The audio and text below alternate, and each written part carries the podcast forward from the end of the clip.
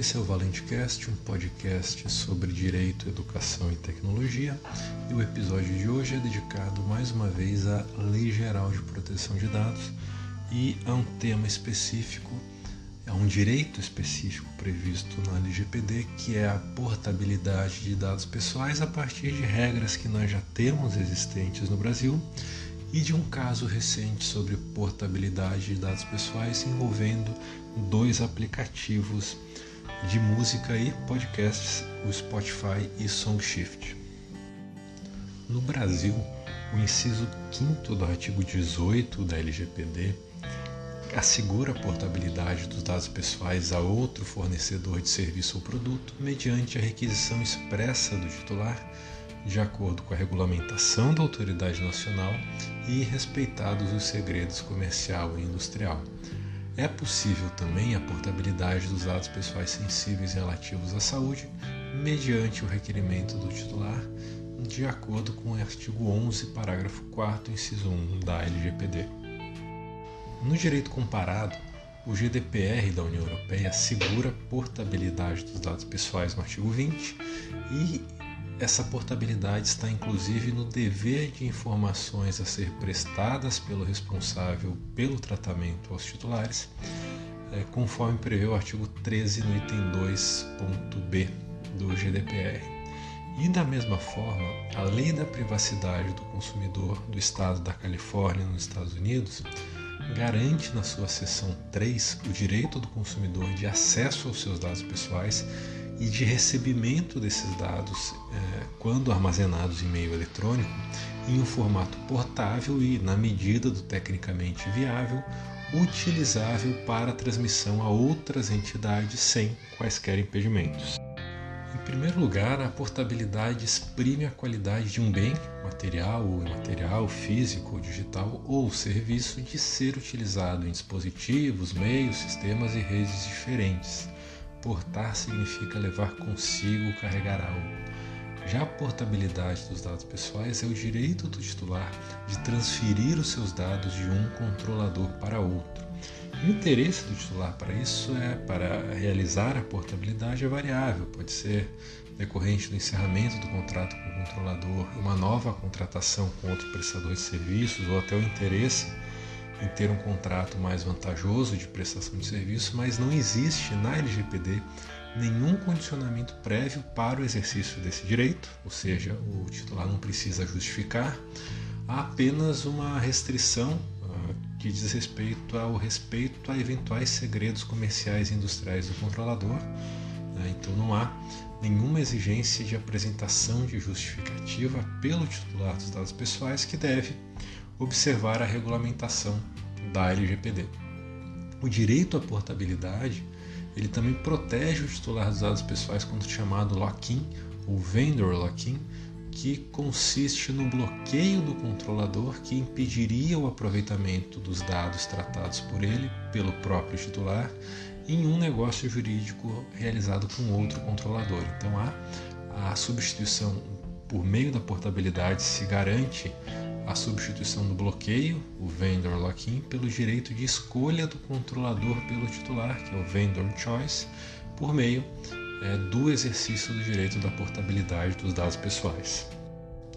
Como todos os direitos previstos no artigo 18 da LGPD,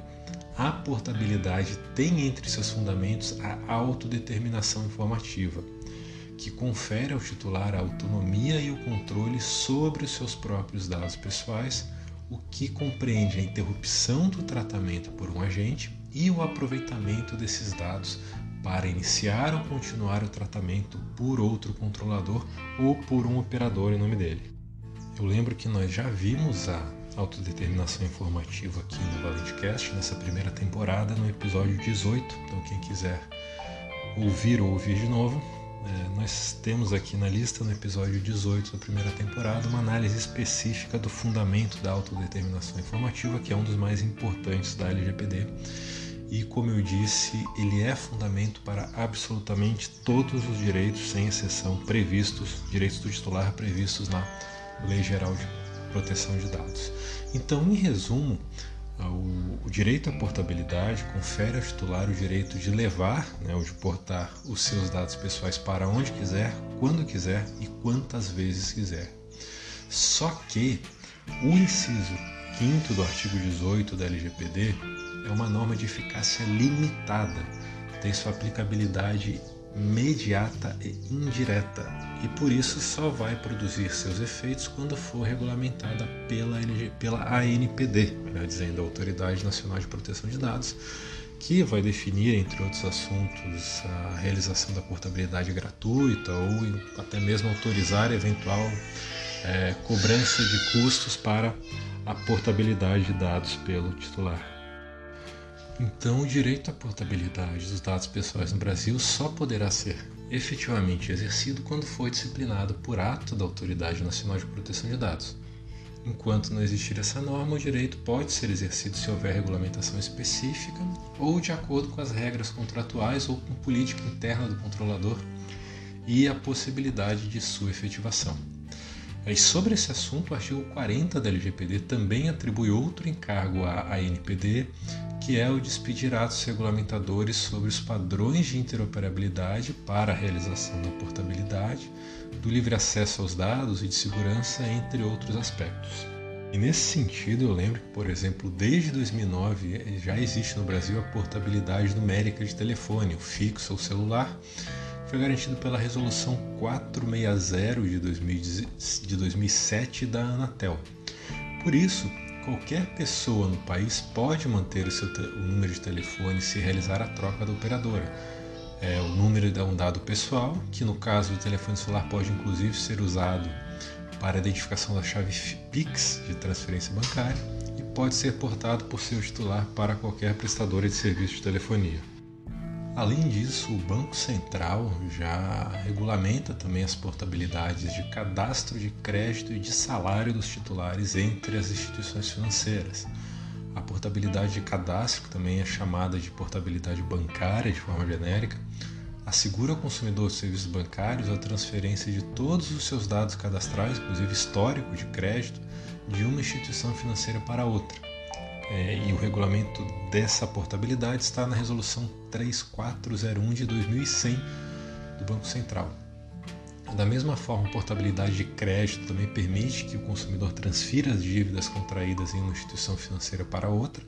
sem pagamento de tributos e também com a possibilidade de negociar cláusulas e condições melhores de pagamento.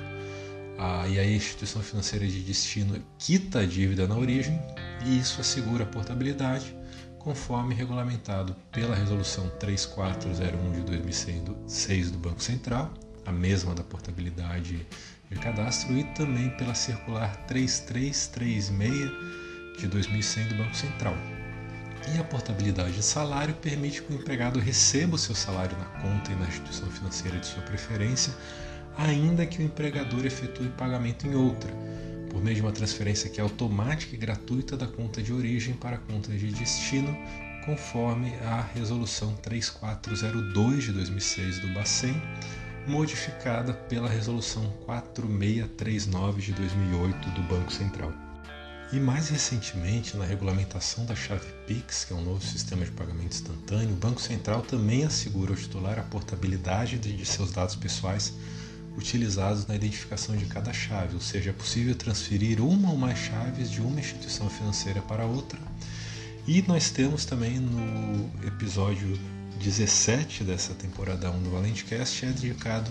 à análise da chave Pix e especificamente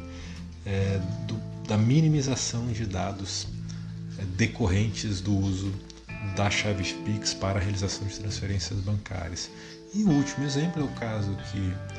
nós vamos analisar sobre a portabilidade. Os aplicativos de músicas, rádios e podcasts já possuem suas políticas de privacidade, regras sobre a portabilidade de dados pessoais dos titulares, o que compreende as músicas favoritas, playlist e outras. Então, ao trocar de aplicativo, o consumidor pode portar todos os seus dados e suas preferências sem necessidade de redefini-los no novo controlador. Além disso, mesmo que não queira migrar de um para outro, mas apenas concentrar em uma aplicação seus dados pessoais dispersos em diversos aplicativos de músicas e podcast, já existem ferramentas disponíveis para esse fim. Um desses programas, o SongShift, informou no dia 10 de outubro de 2020 que a partir da sua versão 5.1.2 os dados portados pelo titular do Spotify para o SongShift não poderiam mais ser transferidos para outros aplicativos de música, ou seja, concorrentes do Spotify. Ah, isso foi rapidamente resolvido em uma notícia, e essa notícia foi modificada, que está no blog do, do SongShift, no dia 21 de outubro de 2020,